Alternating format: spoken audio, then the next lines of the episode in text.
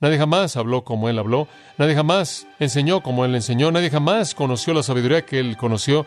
Jesucristo es el maestro más grande que jamás vivió. Inclusive la gente que lo rechazó no puede negar el poder increíble de la sabiduría de su enseñanza.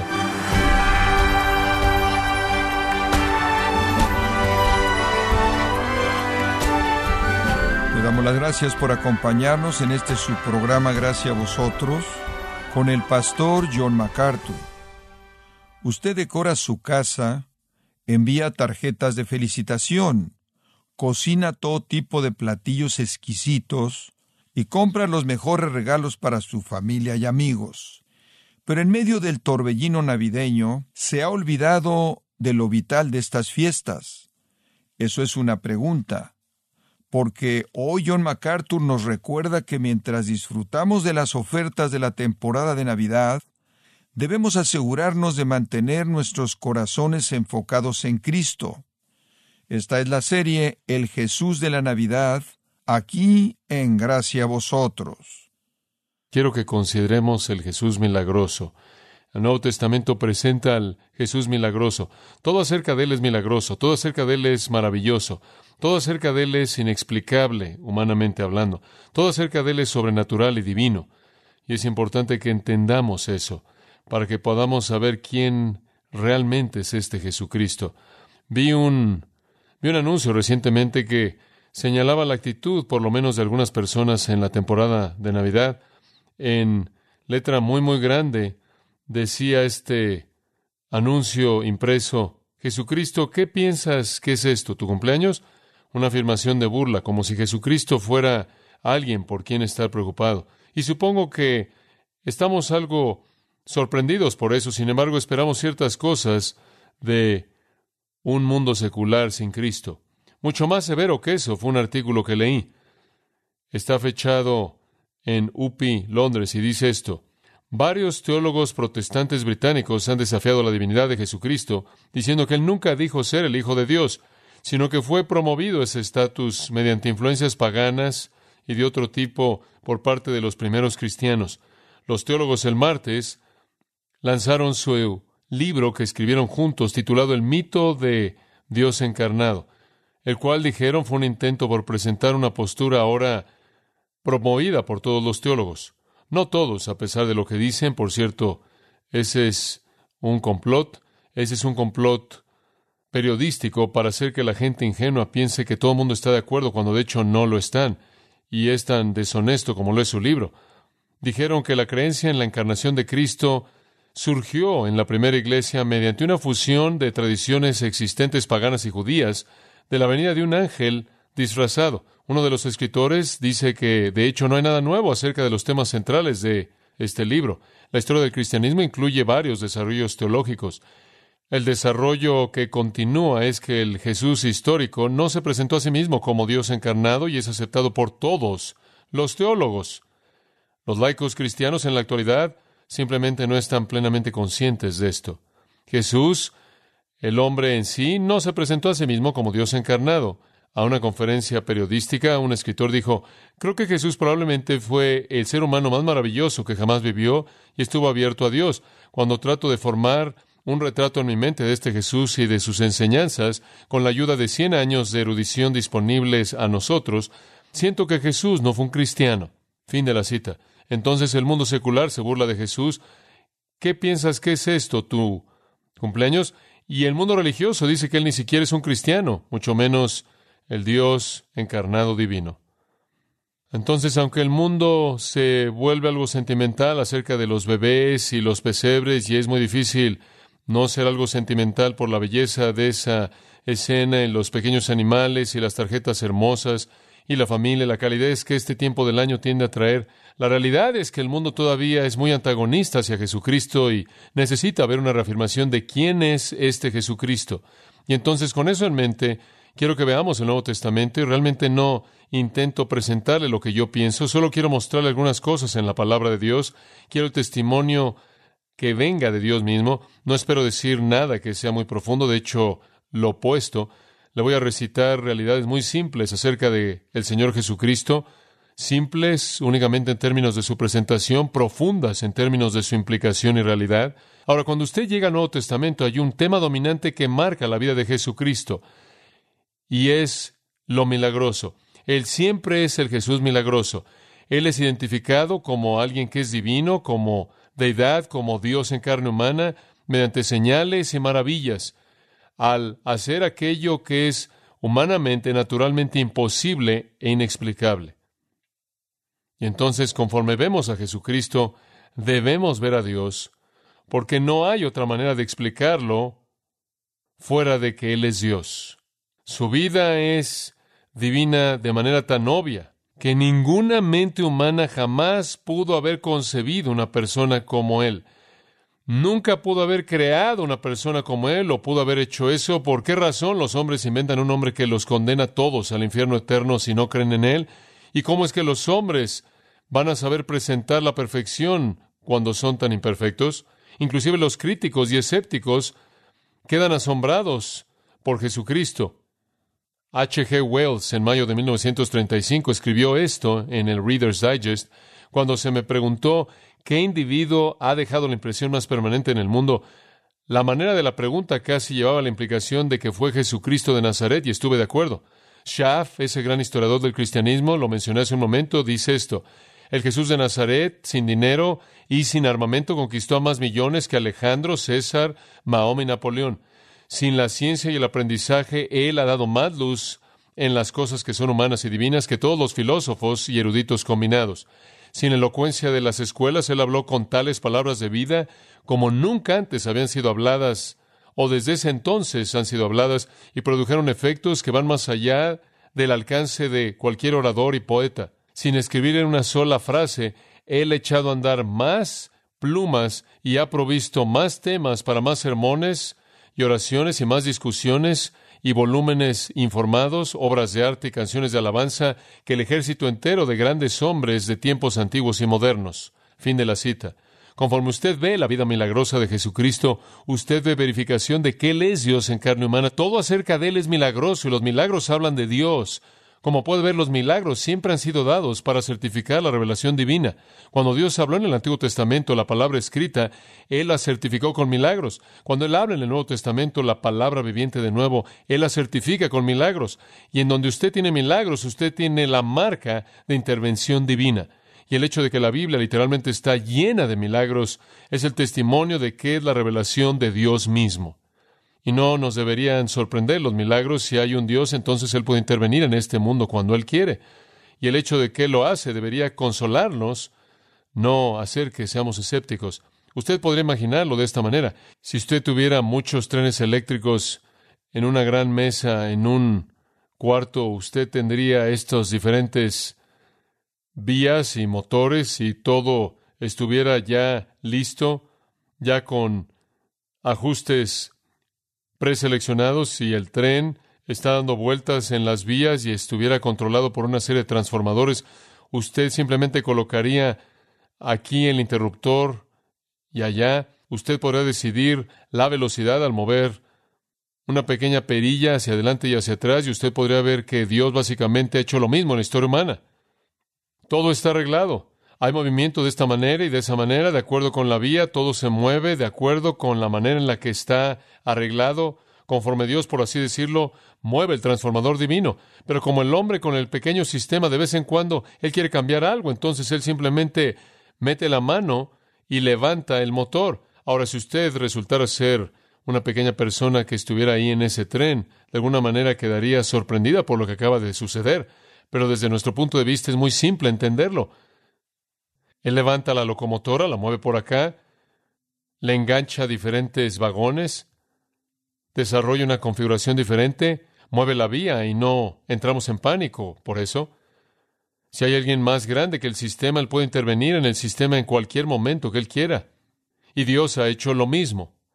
Dios ha establecido las cosas en la vía, Él las echó a andar, son guiadas por su transformador divino, de mantener todas las cosas por la palabra de su poder, pero de vez en cuando Él mete la mano y hace algo que es totalmente incomprensible, inexplicable desde nuestro punto de vista. Y cuando eso sucede, sabemos que hay un Dios, así como cuando sucedería en un pequeño sistema de trenes. Cualquier persona que estuviera en un vagón sabría que hay alguien más grande que está ahí arriba que el sistema. Y entonces le permitimos a Dios intervenir. Y cuando Dios se revela a sí mismo, Él debe revelarse a sí mismo de una manera que usted sabe que Él es Dios y no un hombre. Y entonces Él tiene que hacer cosas que son sobrenaturales. Y cuando usted ve la vida de Jesucristo, si hay algo que usted sabe con toda certeza, usted sabe que Él es Dios, porque Él hace lo que ningún hombre jamás podría hacer y dice lo que ningún hombre jamás podrá decir. Y no hay otra explicación más que Jesús es Dios.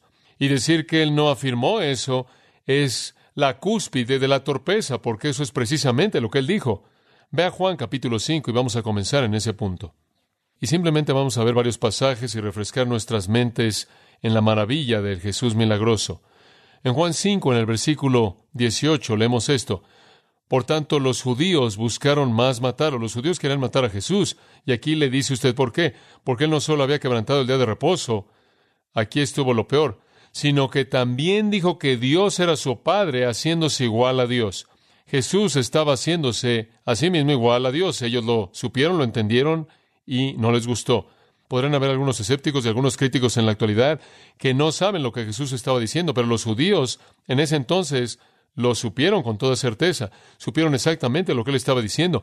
Él estaba haciéndose igual a Dios y al hacer eso, o él era Dios o él era el blasfemo definitivo o él era Cristo o él era el anticristo, y no hay nada entre estos dos puntos. Versículo 23, él añadió, al decir simplemente que él era igual con Dios, él demandó adoración por igual. Dice que todos los hombres deban honrar a Dios así como honran al Padre. El que no honra al Hijo, no honra al Padre que le envió. Él demanda honor por igual, adoración por igual, adoración por igual con Dios el Padre. Dice que usted no puede separar a los dos. Si usted adora a uno, debe adorar al otro. Si usted adora al otro, usted debe adorar a uno. Y entonces Él demanda ser conocido como igual con el Padre, igual en naturaleza, igual en adoración. ¿Cómo es posible? ¿Qué evidencia tenemos de que Él es igual a Dios? ¿De que Él es Dios en carne humana? Versículo 32 del mismo capítulo. Él dice, hay otro que da testimonio de mí, y yo sé que el testimonio que Él da de mí es verdadero. Y después Él discute a Juan el Bautista, quien también fue un testigo, pero no el testigo supremo. Después, en el versículo 36, él regresa ese testigo supremo que él mencionó en el versículo 36, o más bien en el versículo 36, él regresa a lo que él mencionó en el versículo 32 pero tengo un testimonio mayor que el de Juan, ¿qué es? Porque las obras que el Padre me ha hecho que haga, las mismas obras que yo hago, dan testimonio de que el Padre me ha enviado. En otras palabras, la vida milagrosa de Jesús fue testimonio de su naturaleza divina. Digo, si Él simplemente hubiera hecho lo que la gente normal hace, no habrá razón para que nosotros supusiéramos que Él era divino. No habría razón en absoluto. Y entonces Él hizo lo que la gente no puede hacer. Él hizo lo milagroso, lo sobrenatural, lo divino, para que no hubiera duda acerca de su origen. Y sus obras milagrosas nos dicen exactamente quién es Él. Observe de nuevo el décimo capítulo del Evangelio de Juan. Y este es un énfasis en particular en Juan. Esto es la deidad de Jesucristo, a lo cual le regresa una y otra vez. Pero de nuevo encontramos a los judíos en el versículo 24 confrontando a Jesucristo y le dijeron, ¿Hasta cuándo nos haces dudar? ¿Hasta cuándo vas a estar revelándote a ti mismo de maneras en las que no son claras para nosotros? Si tú eres el Cristo, dinos claramente. Danos una palabra muy clara para que entendamos sin duda alguna quién eres. Y él respondió en el versículo 25, y aquí está la afirmación más simple que él podía hacer. Os he dicho y no creéis. Las obras que yo hago en el nombre de mi Padre, estas dan testimonio de mí. Si quieren un testimonio claro, vean mi vida, vean mi vida, vean mis obras. ¿De qué otra manera pueden explicarme fuera de que soy divino? Nicodemo vino a Jesús de noche y dijo, sabemos que eres un maestro que ha venido de Dios, porque ningún hombre puede hacer los milagros que tú haces, a menos de que Dios esté con él. Nicodemo podía entender lo que ellos no podían entender. Dinos claramente, aquí está, tan claro como lo vas a oír. Vean los milagros de mi vida y entonces decidan. Y los milagros en el Nuevo Testamento son literalmente ilimitados, vastos. Y son verificados una y otra y otra vez por masas de personas que son registrados para toda la historia humana. Son milagros verificables y son la palabra clara acerca de quién es Jesús. En Juan 14, 11, creedme, dice él, que yo estoy en el Padre y el Padre está en mí. Y si no puede nada más creer porque lo digo, entonces créanme por causa de las obras mismas. Créanme por lo que ven. En Lucas 7, Juan el Bautista envió un mensajero a Jesús. Él le dijo al mensajero, tú pregúntale a Jesús si es él quien creemos que él es, es él el Mesías. Y Jesús le dijo al mensajero, después de que él hizo la pregunta, regresa y dile a Juan esto, dile que los cojos caminan y los ciegos ven y los sordos oyen y los muertos son resucitados de la tumba. Y dile esas cosas, y dile esas cosas y él sabrá.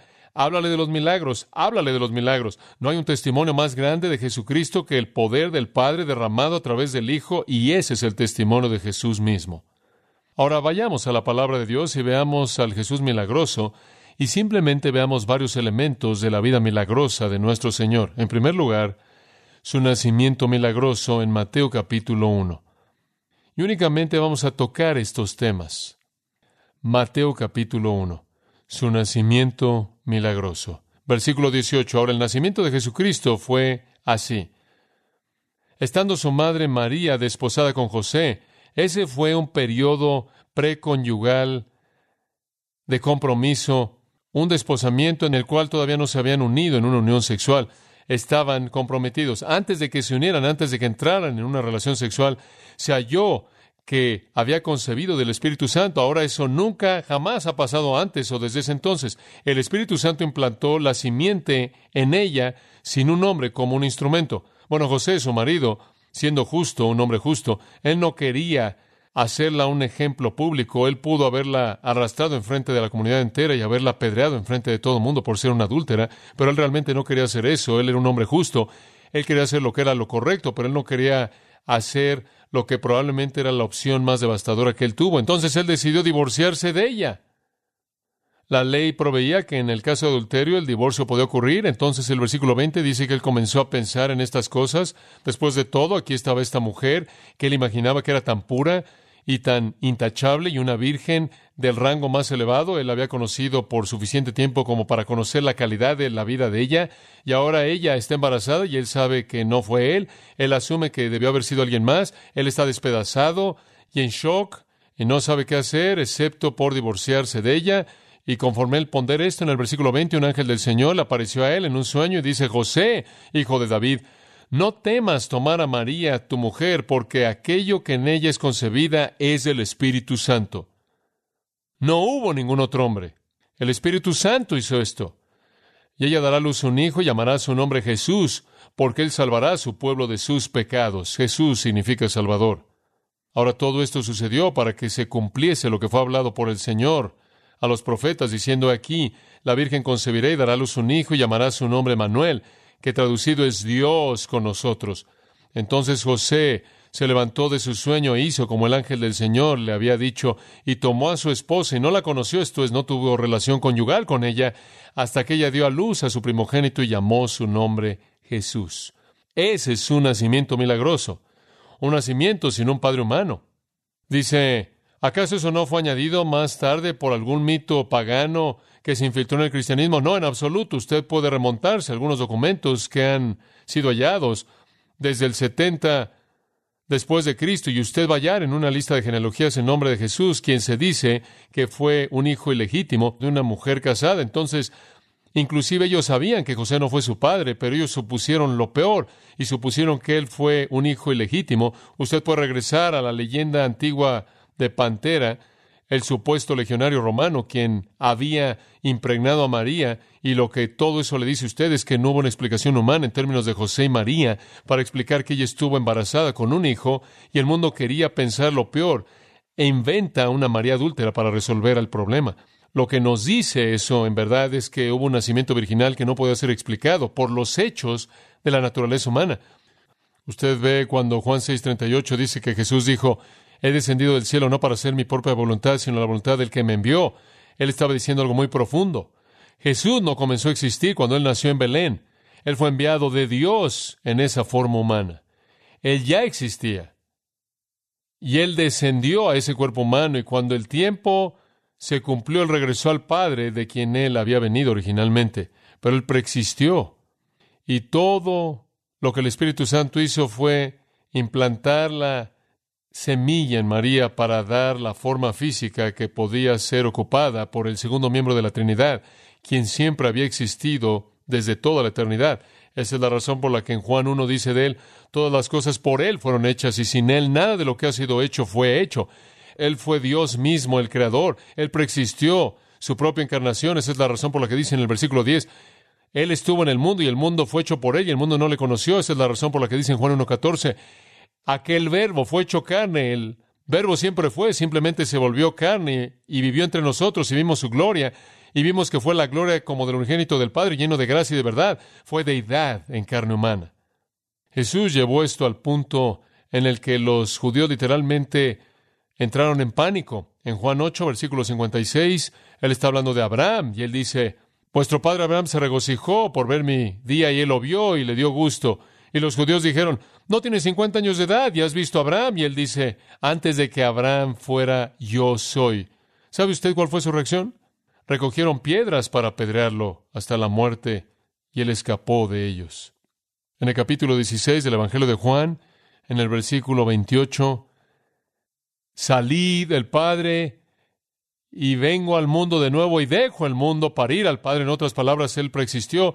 Él vino del Padre al mundo, Él va a dejar el mundo y va a regresar al Padre. En Juan 17:5 Él oró, Padre, restórame la gloria que tuve contigo antes de que el mundo comenzara porque yo terminé la obra que tú me diste que hiciera aquí. Jesucristo siempre existió en deidad, cara a cara con el Padre. En el principio era el Verbo y el Verbo era Dios y el Verbo era con Dios. Proston Theon, cara a cara, una relación igual en la Trinidad y Él vino al mundo en la encarnación. Esa es la razón por la que en 1 de Juan 4, versículos 2 y 3, dice, si eres fiel al Evangelio y si genuinamente representas a Dios, vas a confesar que Jesús es Dios que ha venido en carne humana. Cualquier cosa menos que eso, tú eres el espíritu del anticristo. Y entonces un nacimiento milagroso es el comienzo del Jesús milagroso en lo que a su existencia terrenal tiene que ver. Dice en Hebreos 10:5, Dios había preparado un cuerpo para mí. De tal manera que el hombre Jesús fue Dios morando en forma humana. Dios hizo ese embrión de manera independiente de José y María, lo colocó en el vientre de María para cuidar de él antes del nacimiento. Cuando ese niño nació en ese cuerpo, fue colocado el Dios mismo de la eternidad. Claro que es una imposibilidad biológica, pero eso no nos sorprende, ¿verdad? Si hay un Dios, Él puede intervenir en el progreso natural y hacer lo que Él quiere. No, el nacimiento virginal no fue inventado por alguien. El nacimiento virginal es la única manera de explicar a Jesucristo. Eso es lo que la Biblia dice. No hay otra explicación. Hay más que eso. ¿Qué hay acerca de su vida sin pecado? Ese es un segundo elemento de su persona milagrosa. Observe Hebreos capítulo 4 y, y sigue como un corolario al primero. Si Él nació concebido por el Espíritu Santo, esperaríamos que él fuera diferente del resto de la gente, y de hecho ese es el caso. En Hebreos 4:15 dice, porque no tenemos un sumo sacerdote que no pueda compadecerse de nuestras debilidades. En otras palabras, no vamos a acudir a alguien que no nos entiende, sino que fue tentado en todo según nuestra semejanza, pero sin pecado. Él no tiene pecado. No hay pecado en él, en absoluto. En el capítulo 7 Versículo 26 de Hebreos. De manera semejante dice que Él es un sumo sacerdote, quien es santo, inocente, sin mancha, apartado de los pecadores y hecho más sublime que los cielos. Él no necesita ofrecer un sacrificio por su propio pecado. Como puede ver, Él no tiene pecado. Juan, el amado, quien se recostó sobre su pecho. Primera de Juan 3.5, Juan dice, y vosotros sabéis que Él se manifestó para quitar nuestros pecados y en Él no hay pecado. Y ese es el testimonio de Juan, quien lo conoció también. No hubo pecado en Él, inclusive Judas, quien se habría deleitado en haber hallado alguna razón para justificar la traición y tratar de deshacerse del dinero y lavar la sangre de sus manos. Él clama he pecado porque he entregado sangre inocente. Créame, si él pudo haber encontrado alguna manera de salirse de esa culpabilidad, lo habría encontrado. Pablo dice, al que no conoció pecado por nosotros se hizo pecado. En Juan 8:46 Jesús dijo, ¿quién de vosotros me convence de pecado? Hable. Silencio. Inclusive en su juicio no podían presentar nada. En vano vemos la biografía de Jesucristo para encontrar una sola mancha o la sombra más tenue de su virtud que es totalmente pura. Inclusive Pilato, quien habría dado todo por encontrar simplemente una acusación para que fuera legítima en la convicción de Jesucristo, para aliviar su propia culpabilidad, quien habría encontrado con gusto solo una cosa que estuviera mal, tuvo que decirle a la multitud, no hallo falla en este hombre. Nadie jamás lo halló, porque no hubo ninguno. Y no fue solo la ausencia de pecado, fue la presencia de rectitud y santidad absolutas. Jesús nunca pudo haber escrito el Salmo 51. Él nunca pudo haber escrito el Salmo 32. Él nunca pudo haber escrito Romanos capítulo 7. Jesús nunca necesitó confesar su pecado. Nunca necesitó gracia. Él nunca necesitó misericordia. Entonces usted comienza con un nacimiento milagroso y después usted tiene una vida milagrosa sin pecado. ¿Cómo puede explicar eso? Usted no lo puede explicar humanamente. Es inexplicable. No hay manera de explicar a Jesucristo fuera de que Él es Dios en carne humana.